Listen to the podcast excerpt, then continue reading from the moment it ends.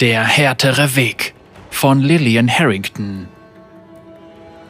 Die gewaltige Feuerschale loderte hell auf und die Flammen reichten fast bis zum Himmel. In vergangenen Zeiten war dies für die versammelten Stämme das Zeichen für den Beginn des Festivals gewesen.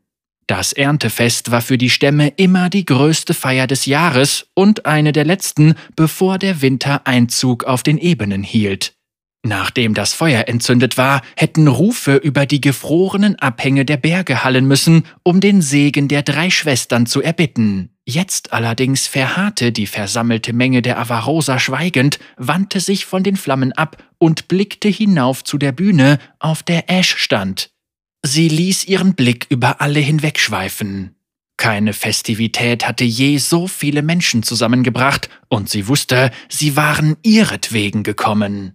Sie umklammerte ihren Bogen und nahm ihn von der Schulter. Der ihr inzwischen vertraute, stechende Kälteschauer des wahren Eises lief durch ihren Körper. Die Kälte war trotz ihrer langen Zeit mit dieser Waffe immer noch schmerzhaft, doch inzwischen war ihr der Schmerz willkommen und sie benutzte ihn, um sich zu konzentrieren und Ablenkungen auszublenden. Sie ließ ihren Blick von der Menge zu der lodernden Flamme schweifen, atmete tief durch und zog die Sehne zurück.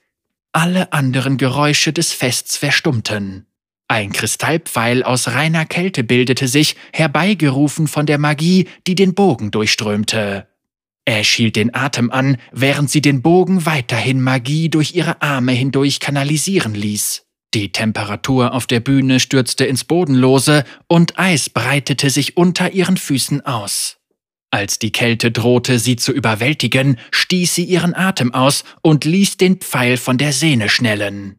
Er beschrieb hoch über der Menge einen Bogen und schlug dann mit einem ohrenbetäubenden Knacken in sein Ziel. Die Feuerschale gefror auf der Stelle und die tanzenden Flammen wurden von dem sich ausbreitenden Eis umhüllt. Die untergehende Sonne schien auf die kristallisierten Flammen und auf die darunter stehende Menge, die plötzlich in Jubelgeschrei ausbrach. Die Menge beschwor den Segen der drei, Lysandra, Serilda und Avarosa selbst, die in Ash wiedergeboren war. Ash hielt ihre Ansprache kurz. Volk der Avarosa! Nie zuvor haben einem Erntefest so viele beigewohnt. Sitzt an der Seite eurer Verwandten von überall im Schneeland. Wir sind jetzt eine Familie. Esst, trinkt und vergnügt euch. Sie lächelte, als die Menge ihren Namen rief. Sie hob ihren Bogen hoch in die Luft, und als Antwort wurden die Jubelschreie noch lauter. Innerlich verzog sie das Gesicht. Wie so oft fragte sie sich, ob ihre Fähigkeit als Anführerin oder die Waffe, die sie trug, sie alle zusammengebracht hatte. Der Bogen war das Symbol Avarosas und viele in Freljord glaubten, dass sie die wiedergeborene Avarosa sein müsse, weil sie ihn führen konnte. Ash schlang den Bogen über ihre Schulter und schüttelte den Gedanken ab. Der Grund, weshalb sie sich zusammengefunden hatten, war weniger wichtig als das, was aus ihnen geworden war. Sie sprang von der Bühne und mischte sich unter die Menge, die sich an die festlich gedeckten Tische zerstreute.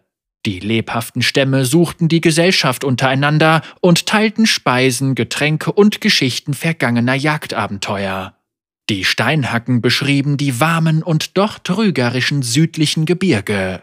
Ash jubelte mit den anderen, als die Rotschnees die Niederlage der noxianischen Kriegstrupps wieder aufleben ließen, die versucht hatten, von der Küste her ins Land einzudringen. Ein Krieger der Eisadern, die allesamt sagenumwobene Schneesturmwandler waren, klopfte Ash auf den Rücken, als sie vorbeiging, was ein Gefühl merkwürdiger Kälte durch ihren Körper fahren ließ. All jene und noch mehr waren ihrem Ruf gefolgt und hatten sich den Festlichkeiten angeschlossen. Alle hatten sich den Avarosa verpflichtet und für jeden Stamm musste sie etwas anderes darstellen. Prophetin, Retterin, Vermittlerin. Kriegsmutter. Ash würde das alles sein, wenn sie es konnte. Als sie sich dem äußersten Rand des Fests näherte, erstarrte sie. Am letzten Tisch saß ernst und abgeschottet von den anderen eine Gruppe Eisgeborener, die sie nur allzu gut kannte. Schneeanhänger. Rachsüchtige Eiferer, die vor nur wenigen Monaten einen ganzen Stamm abgeschlachtet hatten, einen Stamm, dessen einziges Verbrechen darin bestanden hatte, sich den Avarosa anzuschließen. Eine große Frau, zweifellos ihre Anführerin, erhob sich und kam auf Ash zu. Kriegsmutter Ash, auserwählte Avarosas, Besitzerin ihres göttlichen Bogens. Ich bin Hildur Svarhem, Wahrheitsbringerin und Kriegsmutter der Schneeanhänger.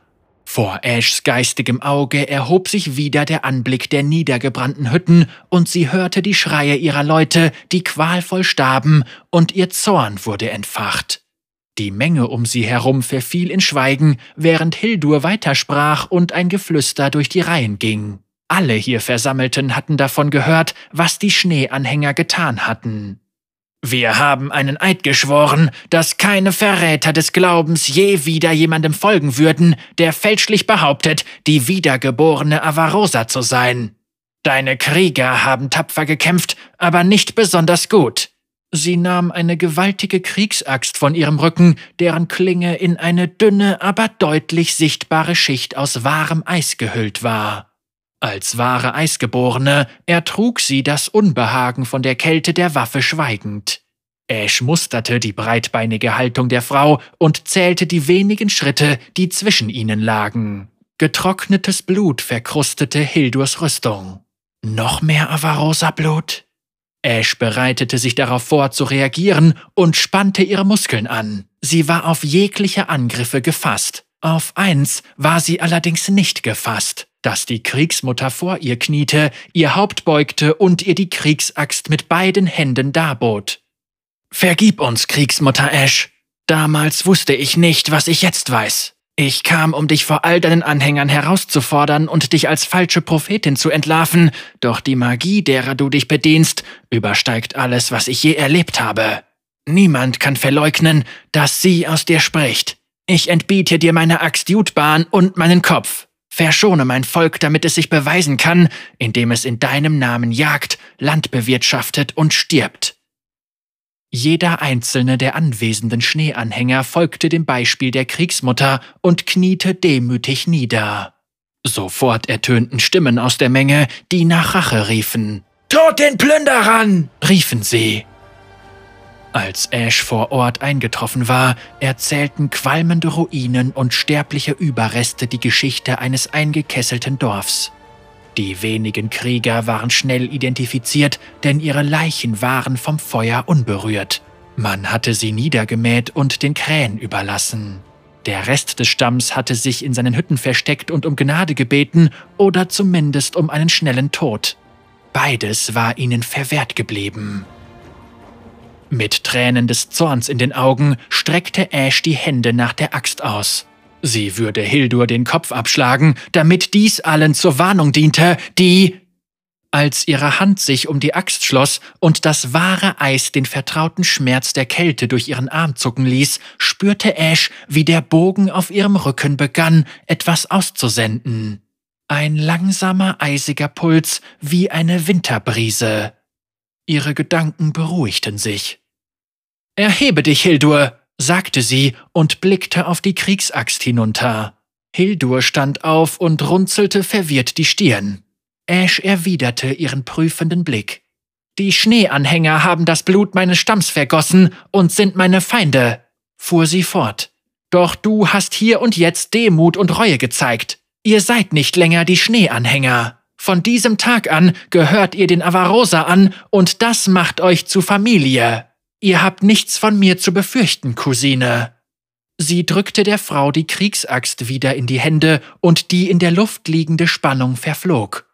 Kurz darauf waren die Festivitäten wieder in vollem Gange, nachdem Gnade und Vergebung die Glücksgefühle verdoppelt hatten. Ash ging zu jedem, der am Tisch saß, und hieß alle nacheinander willkommen. Als sie sich wieder von ihnen abwandte und davonging, achtete sie sorgfältig darauf, ihre Trauer im Zaum zu halten. Ihr Herz brannte immer noch, aber für ihr Volk musste sie einen anderen Weg einschlagen als den der Rache. Ihre Finger spielten mit der Bogensehne und suchten Trost in ihrer Kälte. Sie würde besser sein. Sie musste es einfach.